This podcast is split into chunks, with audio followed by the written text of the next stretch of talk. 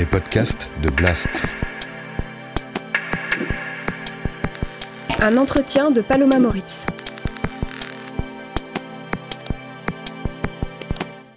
Et si les jeunes des quartiers populaires devenaient les meilleurs ambassadeurs du climat?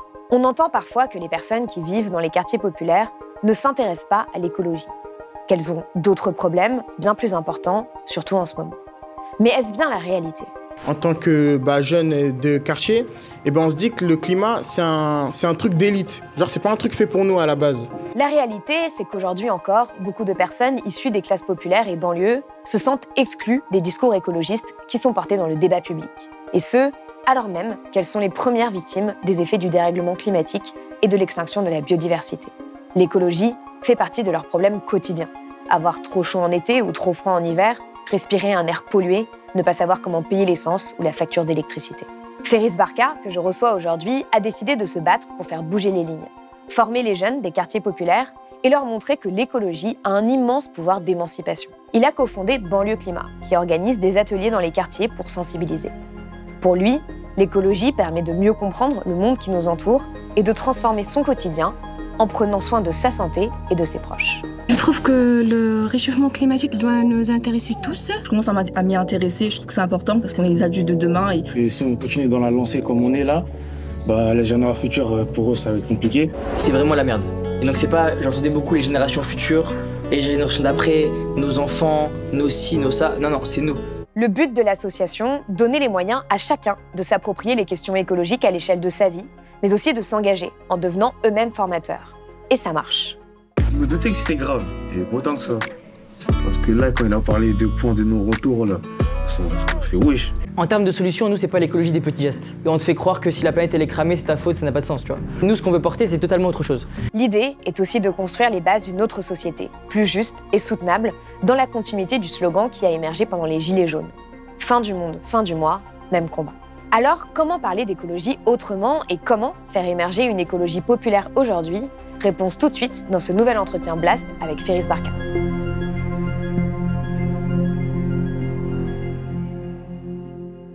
Ferris Barca, bonjour. Bonjour. Merci d'être venu sur le plateau de Blast. Merci.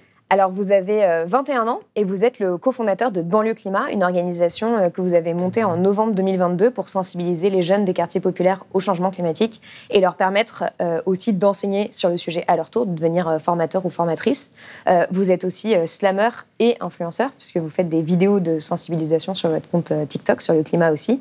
Et vous rencontrez aussi les ministres auprès desquels vous portez des plaidoyers pour les banlieues. On en parlera un peu plus tard, mais avant de commencer et de revenir sur votre parcours, pourquoi vous avez décidé de lancer Banlieue Climat, euh, je voulais qu'on en vienne un peu à la question qui a motivé cet entretien.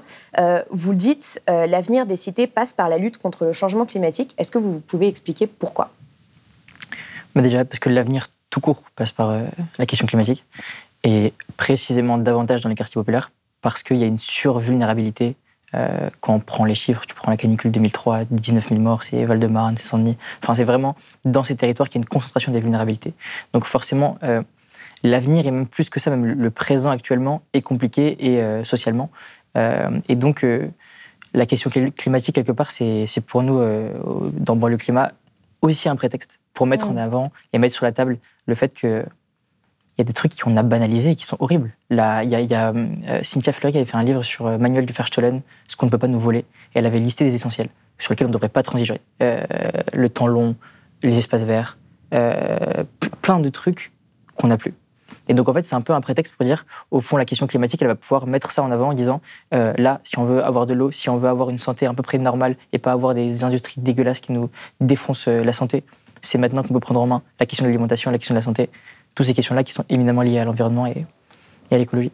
Et ce qui est paradoxal en même temps, c'est que justement, vous dites que euh, dans, vos milieux, personne ne vous parle de ça, que vous-même, vous avez une prise de conscience assez tardive sur ces sujets, alors même que justement, euh, les personnes qui habitent dans les quartiers populaires, comme vous disiez, en fait, sont en première ligne des effets du dérèglement climatique et ça a des effets euh, hyper importants sur leur quotidien, sur leur santé. Quoi. Ouais, de fou. Mais en plus, je pense que c'est très, très lié au fait que, de un, on ne conscientise pas l'écologie comme étant quelque chose de systémique qui impacte notre santé et qui va nous mettre dans la merde demain. Mmh. Donc, a, euh, c'est pour qu'on fait beaucoup de formation, on fait pas de la sensibilisation, la sensibilité, c'est, c'est pas ça notre sujet. Vraiment, on forme les jeunes. Ça, c'est vraiment pour prendre conscience de cet aspect systémique et de ce qu'on vit tous les jours.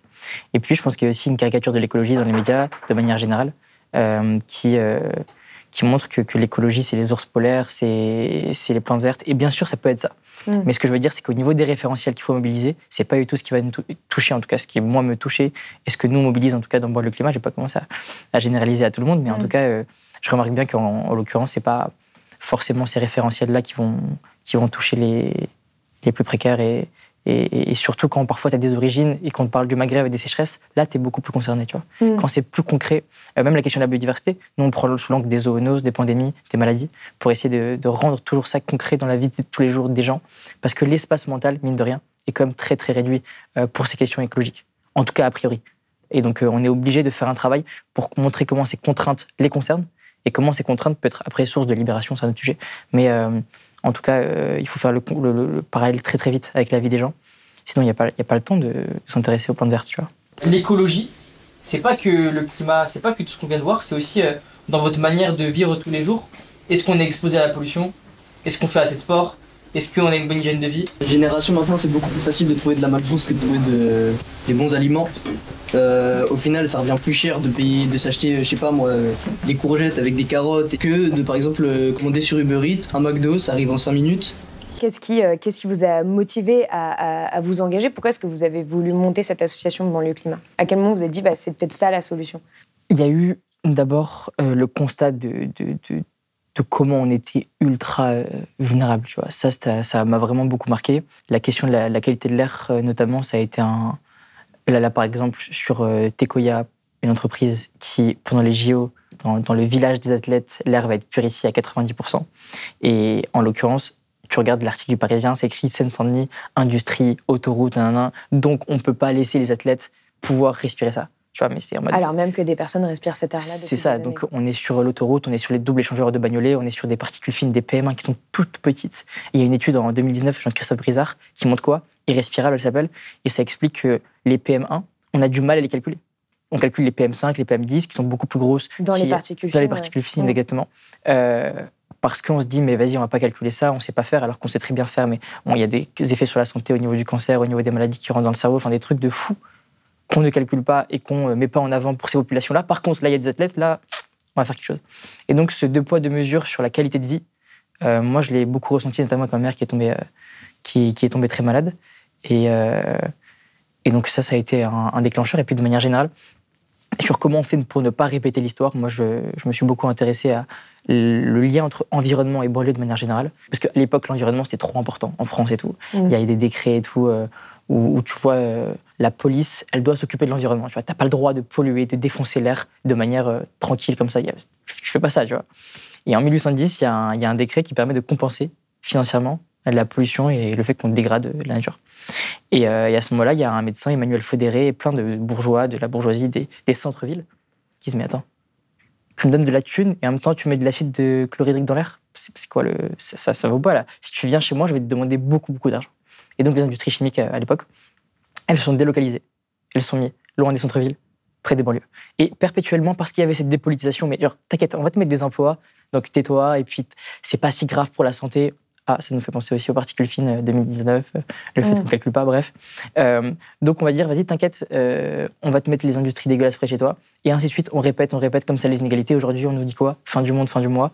L'écologie populaire devrait pas avoir lieu parce que les plus précaires n'ont pas le temps de se préoccuper de ça. Mais si. Parce qu'en fait, il n'y a pas de différence entre le social et l'écologie. Peut-être euh, d'un point de vue rhétorique, d'un point de vue argumentatif, en a un. Mais en réalité, les causes qui font l'asservissement et l'oppression des plus démunis sont exactement les mêmes que celles qui, créent les conséquences environnementales délétères qu'on essaie de régler. Et donc, il y a, y a- un truc qui se rejoint, tu vois, au niveau, de, au niveau de la cause et au niveau des conséquences aussi, parce que bah, tu vois la pauvreté, trois fois plus de pauvreté dans les quartiers populaires, euh, le manque de personnes de santé, etc. Donc, il y a un millefeuille comme ça d'inégalités qui se, qui se produit. Et donc, en fait, l'écologie aujourd'hui, vu qu'on en parle beaucoup, c'est le prétexte et la porte idéale pour qu'il y ait lié la question sociale et la question écologique, qui est en fait euh, déjà intrinsèquement, euh, intrinsèquement liée. Alors justement, euh, avec euh, Banlieue Climat, donc vous proposez euh, des formations euh, qui durent entre 6 et 9 heures à peu près. Euh, pour accompagner des jeunes de quartier qui ont entre 16 et 25 ans. Vous faites aussi des formations dans les écoles primaires, euh, d'après euh, ce que j'ai compris. Comment est-ce qu'elles se passent, ces formations qui, les, dispense et, et comment est-ce qu'ils les reçoivent? Effectivement, on fait des formations 16-25 ans. À chaque fois, il y a une vingt- vingtaine de jeunes. Enfin, c'est des trucs qui n'ont pas trop de sens pour moi parce qu'on est à Cergy pendant 9 heures. Tu as 25 jeunes qui sont là, qui t'écoutent. Tu es en mode de même moi, je me serais pas déplacé. Donc, qu'est-ce que, vous faites là, tu vois? Et donc, ça se passe trop bien. Au début, ils sont en mode de, vas-y, qu'est-ce qu'il me raconte celui-là? Donc, à chaque fois, je pose des questions un peu introductives en disant euh, est-ce que l'écologie, ça vous touche? Est-ce que c'est un sujet qui vous rappelle quelque chose? De manière générale, c'est assez unanime.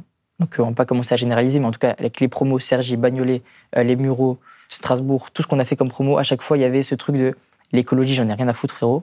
Je suis là parce que on a sur le terrain mobilisé des gens, enfin, il y, a des- il y a des éducateurs, il y a des centres culturels qui veulent qu'on vienne. Donc nous, on vient pas euh, comme ça en disant on va vous expliquer la vie.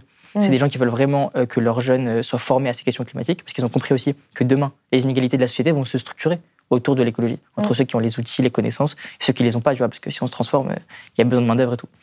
Et donc, on nous appelle, on vient, on fait la formation, et à la fin, les jeunes, ils sont trop, trop, trop contents. Ils sont déter de zinzin, ils veulent devenir ambassadeurs, faire des formations à leur tour. Et donc, un truc un peu intermédiaire qu'on a trouvé, c'est le fait d'aller les emmener dans des classes de primaire pour euh, faire une formation qui est plus abordable pour eux dans un premier temps, qui dure une demi-journée, cycle de l'eau, gaz à effet de serre, euh, expérience sur les glaciers et tout, avec des enfants, des CM1, CM2. Donc, à nouveau, c'est un petit prétexte pour euh, qu'ils commencent à s'approprier les Donc questions ils font une formation de 6-9 heures et après ils vont former des élèves C'est ça, c'est ça exactement. Mm. Et ceux qui ont envie de devenir vraiment formateurs, formateurs, là, on est en train de monter une formation de formateurs, euh, mais ça met un peu plus de temps. Parce que pour pouvoir tu vois, dispenser les 9 heures, euh, c'est pas en découvrant le sujet une fois ou deux que tu peux. Mm. Donc, euh, on est en train de mettre ça en place. C'est une toute première pour moi. Et en vrai, je suis pas déçu parce que t'apprends des choses, t'es sensibilisé, ton regard sur euh, la nature, sur le monde, il change. Franchement, même, pour- même une journée, ne serait-ce qu'apprendre euh, ce qu'on apprend en une journée, c'est vraiment bénéfique. On devrait plus parler de ça parce que voilà, ça permet de créer des petits débats, de voir la façon de penser de chacun. Et alors, quel est le, le discours justement que vous tenez dans ces formations? C'est-à-dire, qu'est-ce qui, euh, qu'est-ce qui change par rapport à d'autres formations euh, qui, pour, qui ont lieu déjà hein, dans, dans plein de lieux différents? Donc la posture change, on n'est pas dans un truc euh, paternaliste où on est là en mode on va vous expliquer la vie et tout, euh, et surtout l'identification. Il y avait un jeune qui disait, euh, je crois que c'est au moment où on a signé avec la ministre, il a fait un discours magnifique, il a dit en vrai, c'est parce que c'est des gens qui nous ressemblent. Et ce qui est bien avec cette association, bon, le climat, c'est bah, du coup l'aspect banlieue, le fait que ce soit des gens comme nous qui nous parlent et qui nous expliquent. Parce que si demain il y a quelqu'un qui vient, je ne sais où, qui vient nous parler, eh ben on va pas le comprendre. Un, on va pas le comprendre, et deux, on va pas avoir envie de le comprendre, parce qu'on va se dire, lui, il vit pas la même chose que nous, et il a pas les mêmes soucis que nous, et du coup, il est pas comme nous, et on est différent. L'identification, euh, alors on c'est pas une méthode, on n'y peut rien, mais de fait ça marche beaucoup mieux, tu vois. Et ensuite, euh, je pense qu'on sort de la caricature des petits gestes, un truc très très néolibéral de dire euh, c'est la consommation alors que bon, consommez pas trop, euh, on vous culpabilise, vous devez faire des efforts. On n'est pas du tout là-dedans. Moi, je pars du principe que tu vas faire des efforts en étant formé. Tu ne veux pas demander à des gens qui n'ont jamais été formés de faire des efforts. Et la cohérence va venir en fonction des moyens, en fonction de comment ça va se passer. Enfin, je trouve ça fou avec l'écologie. On est sur un des seuls sujets où on exige l'exemplarité sans avoir formé personne. Mm. Et, euh, et, quelqu'un se comporte mal, on va induire qu'il est mal éduqué, on va lui expliquer les choses. Là, l'écologie, directement, elle tombe dessus. Donc là, on est en mode, on va pas vous parler de ça. On va parler de vous, on va vous parler d'opportunités, on va vous parler de pourquoi dans 5-10 ans, c'est la merde. Et donc, pour mettre les darons à l'abri, moi, c'est un truc qui m'a beaucoup euh, traversé. Tu vois, je voulais, j'étais à Londres, dans une plutôt bonne université. Je voulais euh, faire ma vie, peut-être, je sais pas trop, mais en tout cas faire de la thune, tu vois. Pour mettre les darons à l'abri, je me suis dit, surtout ma mère, et j'ai capté qu'en fait, avec la question climatique, euh, tu mets personne à l'abri, tu vois. Donc, euh, donc euh, ce truc de, en fait, vous pensez euh, que la réussite, ça se passe par là, mais en réalité, la réussite va se faire tacler à un moment donné parce qu'il y a un truc qui s'appelle le réchauffement climatique qui va nous retourner la gueule, tu vois. Donc ça, c'est un peu le discours qu'on a. Et puis aussi les référentiels. On aborde les animés, le rap, euh, au niveau de la pédagogie. On Ouais. explique les enjeux climatiques d'une certaine manière parce que il y a un article récemment qui, qui reprend une citation où je dis euh, les ours polaires euh, ne touchent pas euh, Oui, c'est un article du Monde. Ouais, ouais, les touche pas les quartiers populaires. Euh, ce que je veux dire par là, c'est pas généraliser, mais c'est plutôt préciser que on a besoin d'autres euh, outils euh, parce qu'à la base, on a une défaillance, on a, une- on a un déficit. En tout cas, moi, j'avais un déficit structurel sur les questions climatiques et de manière générale sur le rapport que j'avais à la nature. Il y a une phrase d'un rappeur qui s'appelle Zamdan que j'écoute beaucoup, qui dit J'ai poussé sur le béton, comment tu veux que je connaisse l'éclosion? Mm. Donc, à la base, dans nos perspectives, dans nos paradigmes, il y a un petit souci, tu vois. Et donc, on peut pas venir de la même manière. Donc, euh, où est-ce qu'il y a de la nature encore? Les Miyazaki, euh, les animés, les mangas. Ou euh, quand tu compares, par exemple, au Disney, il y a Anne-Caroline Prévost, euh, chercheuse au CNRS, qui montre qu'en 50 ans, la place de la nature dans les Disney elle a disparu. Tandis que là, dans les nouveaux animés qui sortent encore maintenant, tu as des trucs, un rapport à la nature, où il y a un méchant qui arrive parce que l'humanité n'a pas respecté, tu as des paysages les magnifiques. Miyazaki, c'est vrai que la nature est vraiment. Il y a toujours une sorte de combat avec la nature. Enfin, c'est toujours très, très présent, quoi. C'est ça. ouais. Mm. Moi, première slide, c'est euh, la princesse Mononoke. Ouais. Donc euh, directement, on commence avec ça. Et, euh, et, et donc directement, tu vois, c'est- un rapport à la nature qui, qui, qui leur ressemble, en tout cas qui me, me ressemble et me touche beaucoup, tu vois. Et à travers aussi le rap, on essaie de, de placer des, des- phrases et des trucs pour qu'au niveau de la pédagogie, ça passe beaucoup mieux. Et à la fin, euh, bah, ils sont super déter, ils captent et ils veulent, ils veulent s'engager. Alors, quel est le discours que vous tenez sur la consommation? Parce que c'est aussi. euh, la consommation est vue aussi comme un moyen euh, de s'élever socialement. Euh, parce que c'est aussi euh, à ça qu'on enfin, qu'on nourrit la population de façon générale d'ailleurs. hein. Euh, donc com- comment est-ce que vous jouez avec ça sur le côté bah, je- voilà, si eux ils, ont, ils disent ouais, mais moi j'ai envie de m'acheter les nouvelles baskets, j'ai envie de ça parce que c'est en fait la société m'a donné envie de ça. Comment est-ce que vous contrez ce truc-là? Alors, on n'a pas forcément trouvé la solution idéale. L'idée, c'est d'abord de médiocriser ce que on a en tête comme étant l'idéal de réussite. En disant, je sais bien sûr qu'on veut tous de la thune, on veut tous se, se mettre bien parce que euh, on a été euh, euh, bousillé à ça au niveau de nos imaginaires. Par contre, est-ce que c'est véritablement euh, ça vers quoi on veut aller? Est-ce que c'est ça qui nous donne du sens à nos vies? Donc la question du sens est très importante. Et surtout, remettons-nous en question parce que c'est aussi ça qui cause notre détresse. C'est-à-dire qu'aujourd'hui, on a ce besoin d'avoir un peu de dignité parce que l'indignité vient du fait que les entreprises qui nous oppressent, vient du fait que le manque d'ident- d'identification, la méritocratie un peu bancale, tout ça, c'est aussi dire un système social euh, et économique qui cause aussi les questions environnementales. Et donc, on est en train de, de dire, OK, euh, euh, on veut aller vers là, mais essayons de ne pas non plus trop idéaliser le truc. C'est pas euh, pump it up, tu vois, parce qu'il y a ce, ce- ce truc de, de, de, de c'est la merde chez nous, vient du fait que euh, euh, certains se mettent plein les poches parce que nous, on veut aussi acheter des Nike. Donc, c'est pas en mode n'achetez pas des Nike parce qu'il y a un impact environnemental. C'est parce qu'il y a un impact sur nos vies directement. Il y a ces grandes multinationales qui nous asservissent. Mm. Ça, c'est un premier point, mais ça suffit pas. Parce qu'on peut pas réussir juste avec ça à atteindre un sorte de post-matérialisme. C'est même pas le matérialisme, là, c'est c'est juste la dignité, tu vois. Ouais, un certain Euh, seuil de confort c'est- c'est ça, ouais. euh, pour vivre. Exactement. Et donc, on est dans une un- contradiction euh, dans la matrice, là, où comment tu veux atteindre. Et je pense que peut-être que c'est vers ça qu'on doit tendre, tu vois, un truc beaucoup plus frugal, beaucoup moins sur le matériel. Mais le matériel, on l'a pas encore vu, nous. On l'a pas encore vu. Et surtout, la fin du mois, elle devient très compliquée. Et donc là, on est sur un, sur une, un gros paradoxe euh, qu'on peut pas nous seuls, à nous seuls gérer parce que c'est structurellement euh, la société qui est défaillante, tu vois. Et donc à ce niveau-là, euh, nous, on essaye au mieux de ramener la question du sens, de transformer, comme j'ai dit, les contraintes en liberté. Donc là, très concrètement, euh, on ramène neuf limites planétaires sur la table. Les gens, ils sont déjà assez limités, discrimination, la police, peut-être qu'on y reviendra, plein de choses comme ça. Mm. Et en même temps, euh, je ramène neuf limites, donc tu es en mode frérot, doucement, avec tes limites quand même, j'ai j'ai pas que ça à faire d'être limité.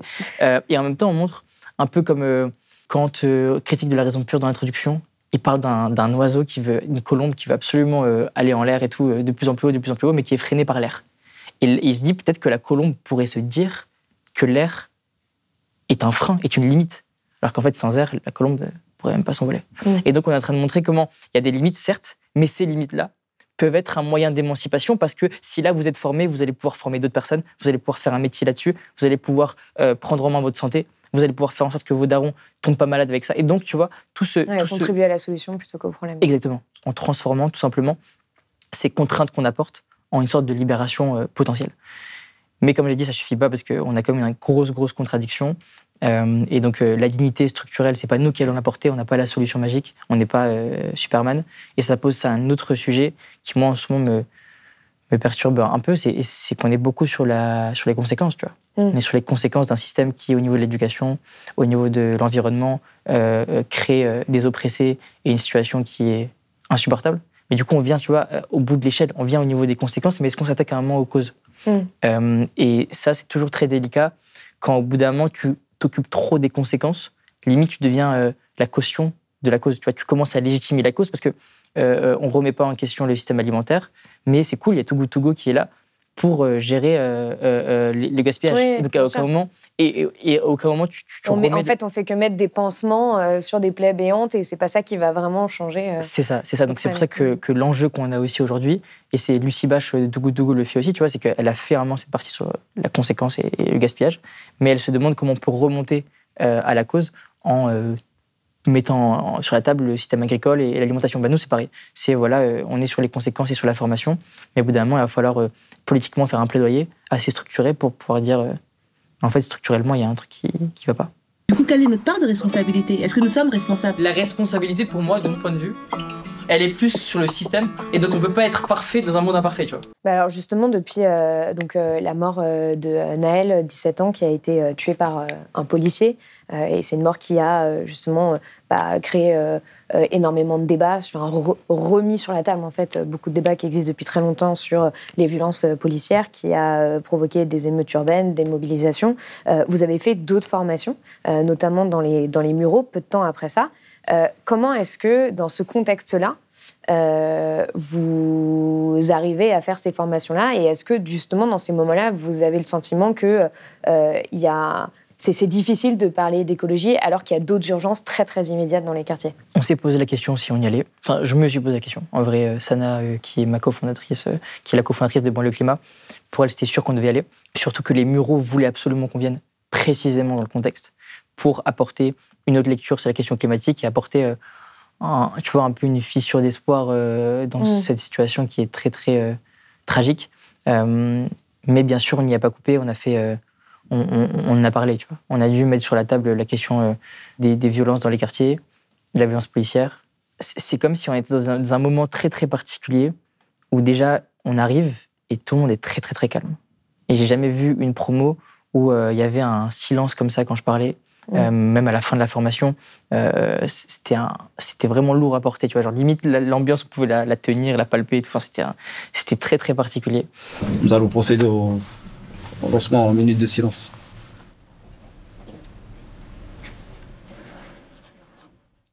Et au début, euh, on a fait donc euh, la minute de silence, on a parlé un peu de, de Naël et je vous parlais avec quelques jeunes euh, à la pause. Il y a eu la question de la violence sur comment ça se fait que on appelle violence uniquement les conséquences d'un meurtre. Tu vois ce que je veux dire? Il y a eu un meurtre à la base.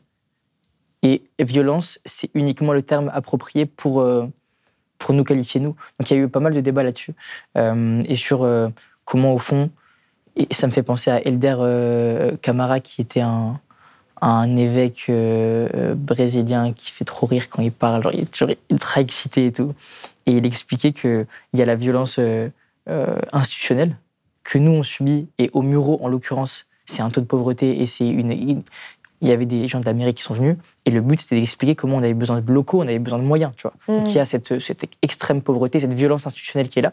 En réaction, il y a parfois des violences euh, révolutionnaires, c'est comme ça qu'ils les appelaient, qui sont euh, liées, tu vois, à, la révolte. Et après, il y a des révoltes, euh, il y a des violences répressives pour la police. Il y a la violence mère, la violence numéro un. Ce sont les injustices qui existent partout. Ces injustices qui sont la violence mère, la violence numéro un, elles attirent, elles appellent la réaction des opprimés.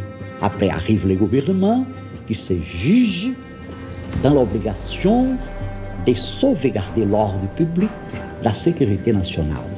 Alors on a ces périls de tomber dans une spirale de violence. Et donc, euh, au fond, appeler juste violence, c'est ce qu'il disait Elder, euh, juste violence, la violence euh, de la révolte et la violence révolutionnaire, c'est ultra hypocrite parce que c'est une réponse à une autre violence. Et donc, au niveau de- du champ lexical, il y a une asymétrie. Et on commence la formation avec BFM TV, qui était allumé au tout début, au Muro, euh, et qui parlait de ces violences, ces violences, ces violences. Et il y avait, c'est comme si nos mots étaient volés, tu vois. Parce qu'au niveau du champ lexical, on ne se retrouve pas. Il y a des violences qu'on n'est pas là pour nier et personne n'est pour la violence. Ça n'a pas de sens de débattre de ça, tu vois. Mm. C'est comment on fait quand il y a deux violences antagonistes qui s'opposent et comment on fait pour euh, véritablement les mettre sur la table et dire euh, qui est-ce qui a causé quoi et, et structurellement comment on règle le truc, tu vois. Et il y avait ce truc de violence, de violence, de violence. Et au niveau des, des mots, l'impression que j'ai eue, c'est qu'il y avait voilà, une dépossession euh, de nos mots et du champ lexical et de la structure argumentative qu'on veut proposer. Et donc c'est pour ça que avec la formation, nous, on, on, on, a remis aussi euh, sur la table le fait que déjà la violence légitime n'existe pas, même de l'État. C'est pas ça que Max Weber a dit. Euh, on remet sur la table ensuite quand on parle des questions climatiques que non, c'est pas la faute des plus précaires, c'est pas la faute de l'Afrique. Plein de choses comme ça, tu vois. Au niveau de l'argumentaire, Mm. où je sentais un vrai besoin de d'outiller en fait, d'outiller l'espace mental, d'outiller euh, euh, pédagogiquement euh, ces jeunes. Et c'est la première fois que je ressentais ça parce que d'habitude on fait la formation et ça y est, tu vois. Mm. Mais là, il y avait vraiment un truc de voilà, argumentativement, voilà comment on se défend, parce qu'on se fait attaquer euh, dans l'espace public de manière euh, assez gratuite.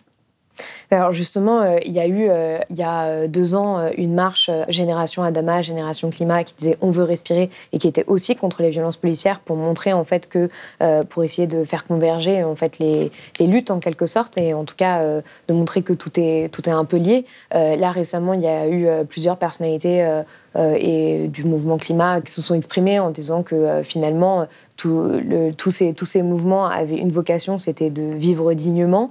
Vous, est-ce que vous avez envie avec Banlieue Climat de prendre part à, à quelque chose comme ça pour justement construire les prémices d'une écologie populaire dans les quartiers Euh, Ou est-ce que vous préférez rester du côté de, euh, de la formation et, euh, C'est une, ouais, c'est une super question, parce qu'en même temps, on a ce côté institutionnel, je sais pas comment on pourrait appeler ça, mais Mm. très. euh, on dérange personne avec la formation, mais en même temps, on voit l'impact concret que ça a sur transformer des vies et comment des jeunes peuvent après s'émanciper, essayer de faire leur vie à travers ça. Et ça, c'est ce qu'on veut porter, tu vois. Et après, il y a la situation, quoi. Il y a la situation qui qu'on peut pas qu'on peut pas faire comme si on voyait pas. On parle de d'irrespirabilité à travers la question de la santé, des particules fines, et de la pollution, mais il y a l'irrespirabilité parce qu'on nous tue tout simplement, tu vois. Et donc euh, à ce niveau-là, je pense que nous, banlieue climat, on veut prendre part à ça en disant, écoutez, on peut faire un projet de société. Abdelali, euh, qui est cofondateur de Banlieue Climat, parle beaucoup de banlieue comme, qui, euh, vous, qui vous a apparemment soufflé l'idée euh, de Banlieue Climat parce que lui, ce qu'il faisait, enfin, avait créé Banlieue Santé. Ouais, ouais, Ouais. bah, il est cofondateur carrément. Et, et effectivement, il a fait banlieue santé, banlieue school. Et il dit beaucoup banlieue, c'est lieu banni. Tous ceux qui sont loin du droit commun. Et donc là, il y a possibilité de faire une, une réconciliation nationale autour de ceux qui sont le plus en marge, de manière générale. Donc les, les quartiers populaires, mais aussi la ruralité et, et la France périphérique. Tu vois ce que je veux dire? Et donc on est dans ce truc de, euh, certes, on veut porter les quartiers populaires, mais on n'est pas dans une démarche où on se limite à ça. Et on veut vraiment dire qu'il y, a quoi- y a de quoi faire un truc de fou avec toute la France, tu vois. Euh, mais pour ça, il faut impérativement passer par euh, un non-déni de la réconciliation nationale, un non-déni de ce qui s'est passé. Il y a un gamin qui est mort, tu vois. Et très très vite, malheureusement, j'ai l'impression, enfin, je sais pas, l'impression, c'est ce qui s'est passé, c'est dans l'espace public, on était dans un délire où on a commencé à nier un truc qui aurait dû faire consensus. Moralement, éthiquement, il y avait un contrat où on dit la police n'est pas censée nous faire peur. Moi, j'ai des appels des oncles et, et des tantes et des mères de potes à moi qui me disent mais maintenant la police, euh, on court de l'autre- dans l'autre sens. Et toi qui fais le malin avec tes ministères et tout, va leur dire ça. Parce que en l'occurrence, on a peur. Et donc là, il y a eu un déni moral d'un enfant qui est mort. Et on est commencé à rentrer dans des débats de zinzin où on a commencé à dire mais attends, mais est-ce qu'il n'a pas un casier judiciaire? Est-ce que empiriquement la police fait pas face à des choses et donc ça Et on a commencé à essayer de remonter la chaîne de causalité. Et moi, je pense qu'on aurait dû s'arrêter là. Et que là, en l'occurrence, il y avait le terrain fertile pour dire OK, là, c'est inacceptable. La police, qu'est-ce qu'on fait? La loi de 2017, la police judiciaire a été réformée. Est-ce que c'est bien? Est-ce que c'est pas bien? Qu'est-ce qu'on peut faire aussi euh, à d'autres endroits euh, au au niveau des, éducateurs et des, grands frères qu'on peut mettre dans les quartiers? Est-ce qu'il n'y a pas un problème de moyens? Enfin bref, il y avait de quoi faire un commun et discuter, tu vois. Et, euh, et ça, c'est impératif si on veut, en tout cas nous, pour le climat, porter un truc qui nous dépasse.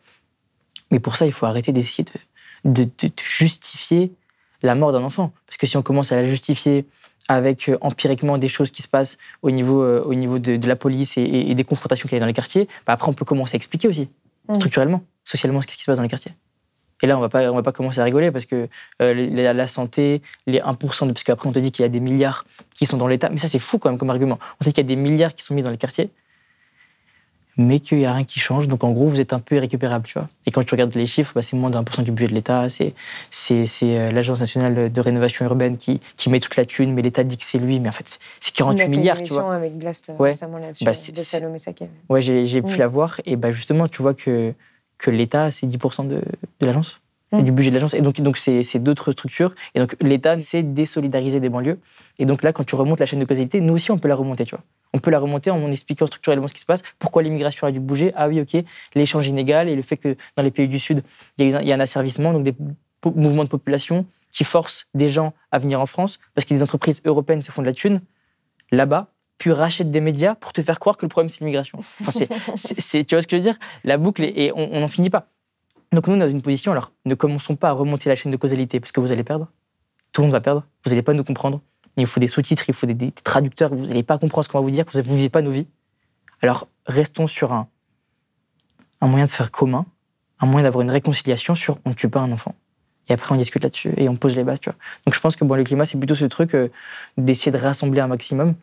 Mais, euh, mais là, avec Naël, il y, a eu- y a comme quelque chose de, de fou qui s'est passé, quoi. Bah, justement, vous, vous disiez euh, récemment dans, dans un entretien, la question climatique est un outil pour remettre en question les injustices dans les quartiers. Euh, co- comment est-ce que concrètement, pour vous, euh, justement, c'est un outil?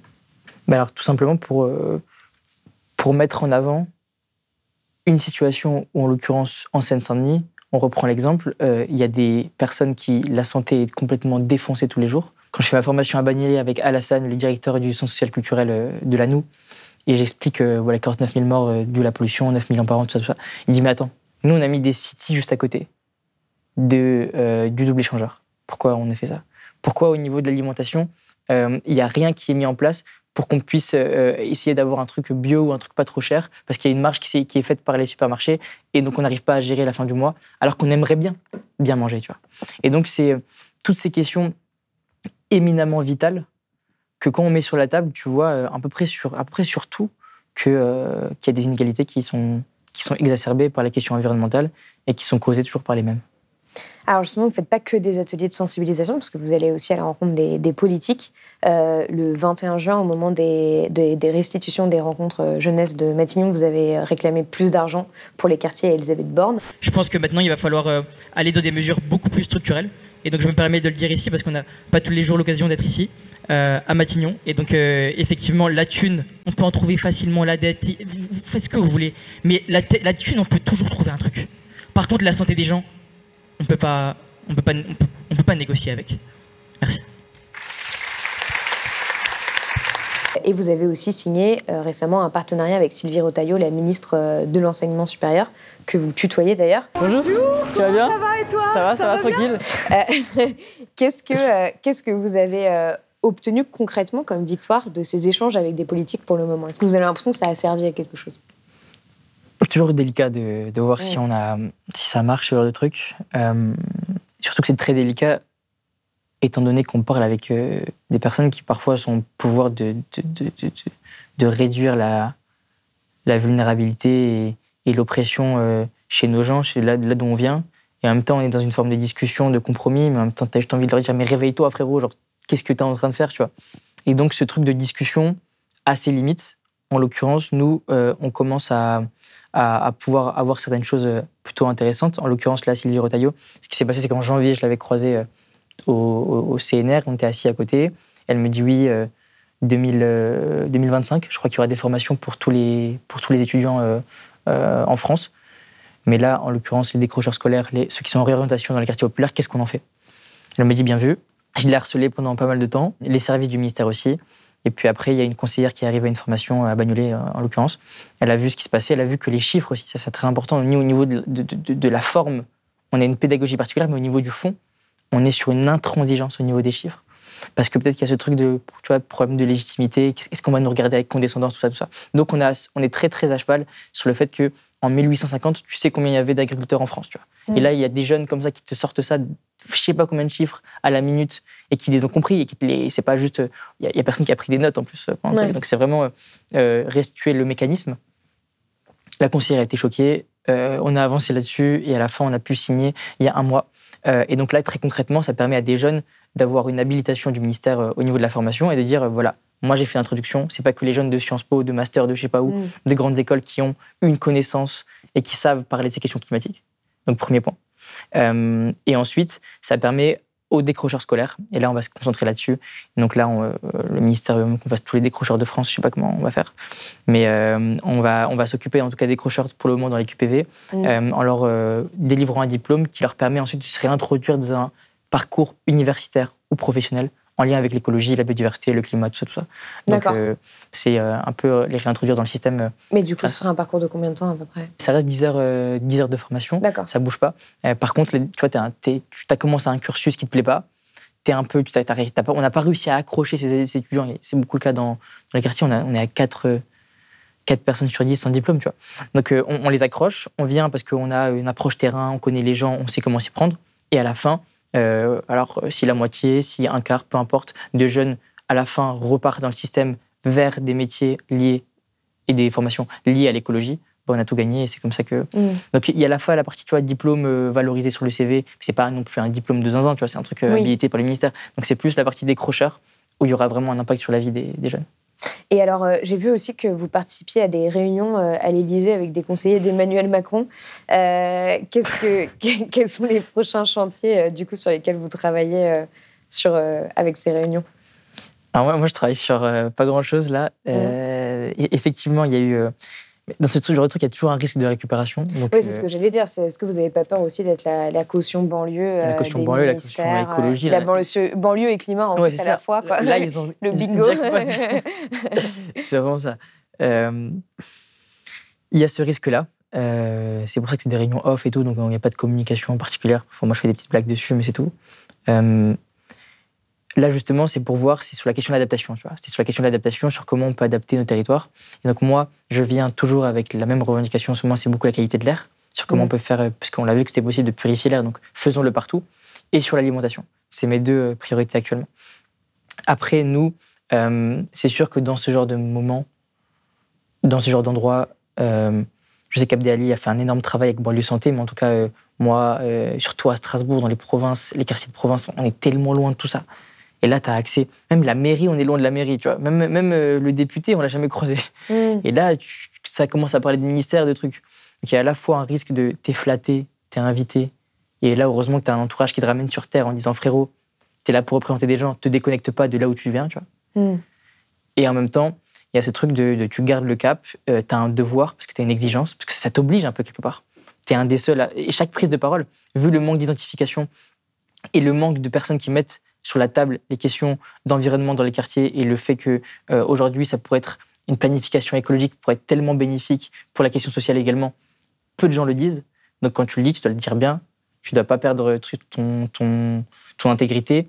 Et c'est pas parce qu'on te propose euh, trois cafés et un gâteau que tu dois être en mode souriant avec tout le monde. Tu vois. Mm. Et ça, c'est euh, un, truc qu'on essaye de, de garder. et L'entourage euh, nous aide beaucoup.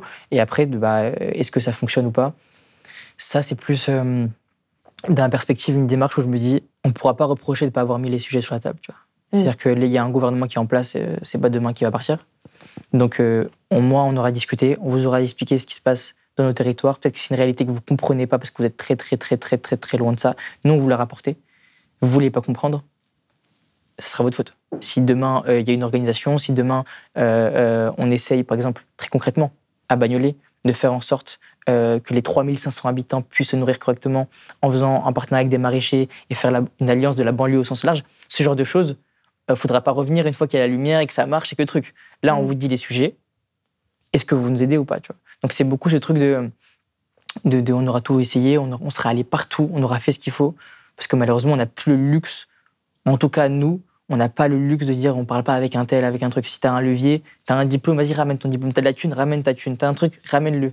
Parce qu'on a besoin, tu vois. Oui, et puis en plus, c'est- tout le paradoxe aujourd'hui, c'est qu'aujourd'hui, la, la plupart des initiatives qui sont euh, mises en place pour améliorer la qualité de vie euh, euh, dans les quartiers prioritaires de la ville, c'est surtout des initiatives de la société civile, finalement. En fait, Ouais, c'est de l'entraide, c'est des gens qui vont faire un jardin partagé à un endroit ou une maison d'écologie populaire, mais ça, c'est pas systématisé du tout encore. Quoi. Ouais. Enfin, c'est pas non plus systématisé partout en France non plus, mais comment est-ce que vous voyez un peu la suite? C'est-à-dire qu'est-ce que vous aimeriez euh, accomplir à terme avec Banlieue Climat? Est-ce que euh, vous avez une idée précise de, euh, voilà, dans, dans, l'idéal, si tout, si tout se passe bien, qu'est-ce que qu'est-ce que Banlieue Climat aura accompli dans deux ans ou trois ans?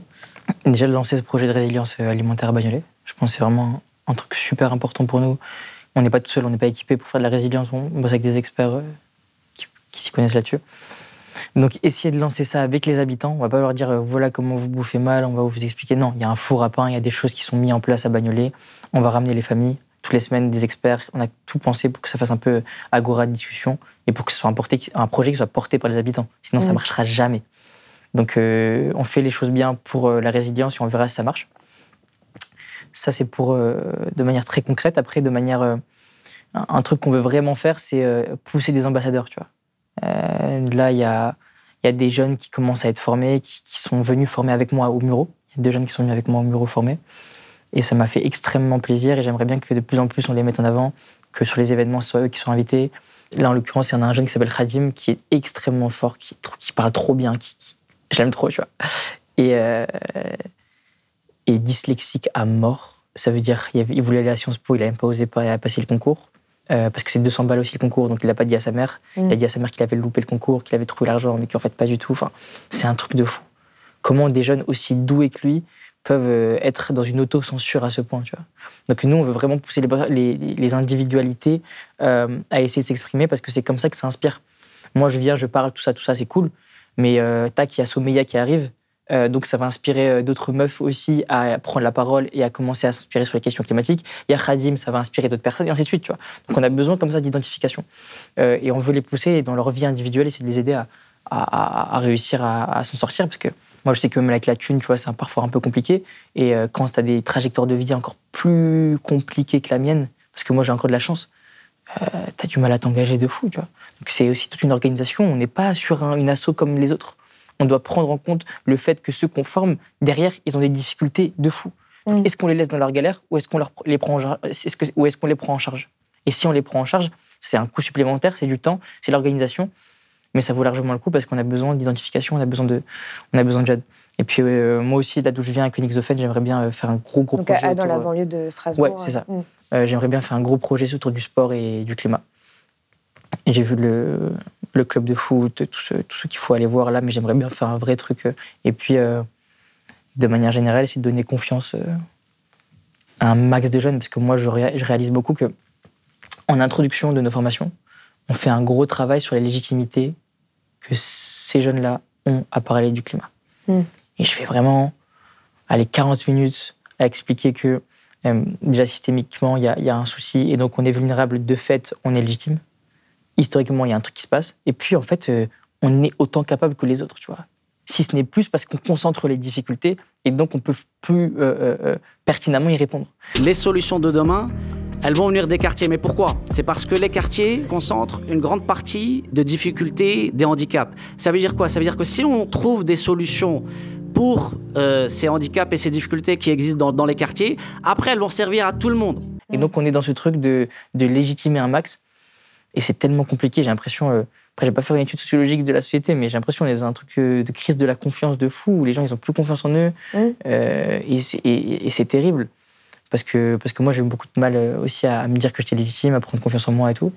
C'est des gens dans ma vie, euh, trajectoire de vie, des, des- des profs d'histoire, en tout cas une prof d'histoire au collège qui m'a sauvé, qui m'a grave donné confiance en moi, tu vois. Et donc, c'est c'est à travers ce genre de regard bienveillant que nous aussi, on a envie de transmettre à d'autres jeunes parce que c'est pas que de la formation, c'est pas que du social.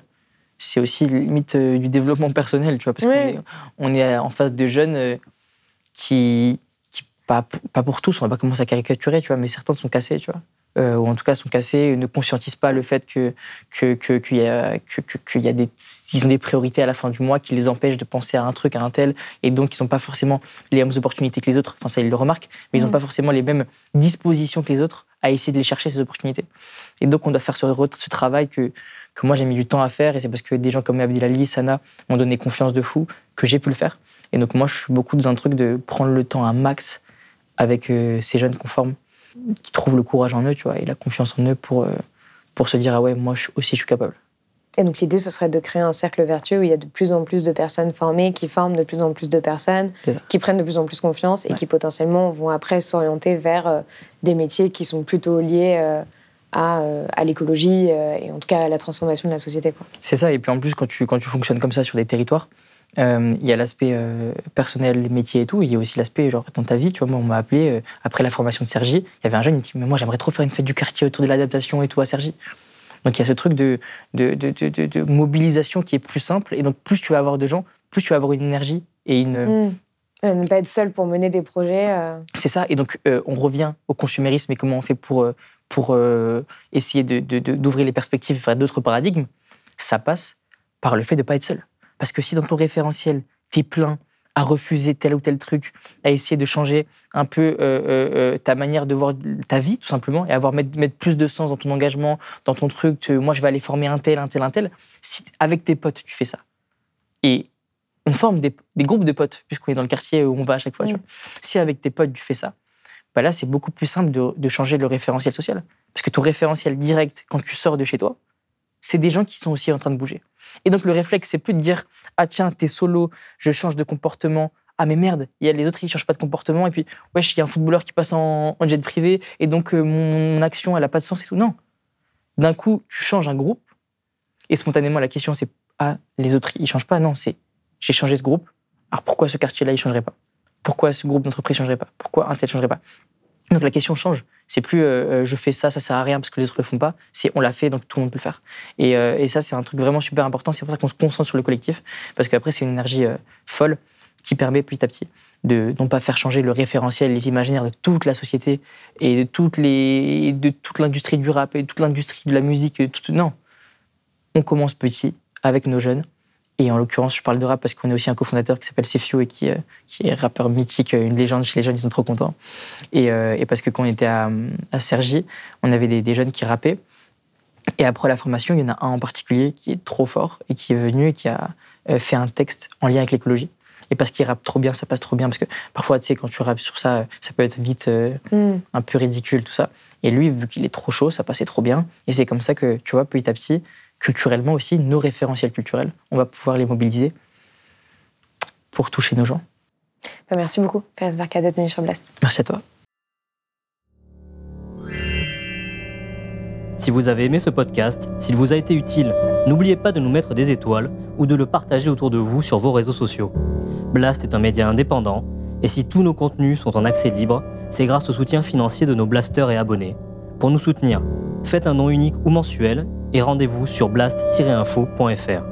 Blast, c'est aussi une web télé disponible sur YouTube et Peertube et présente sur tous les réseaux sociaux. Alors suivez-nous et pour ne rien rater de nos contenus, abonnez-vous sur notre chaîne YouTube.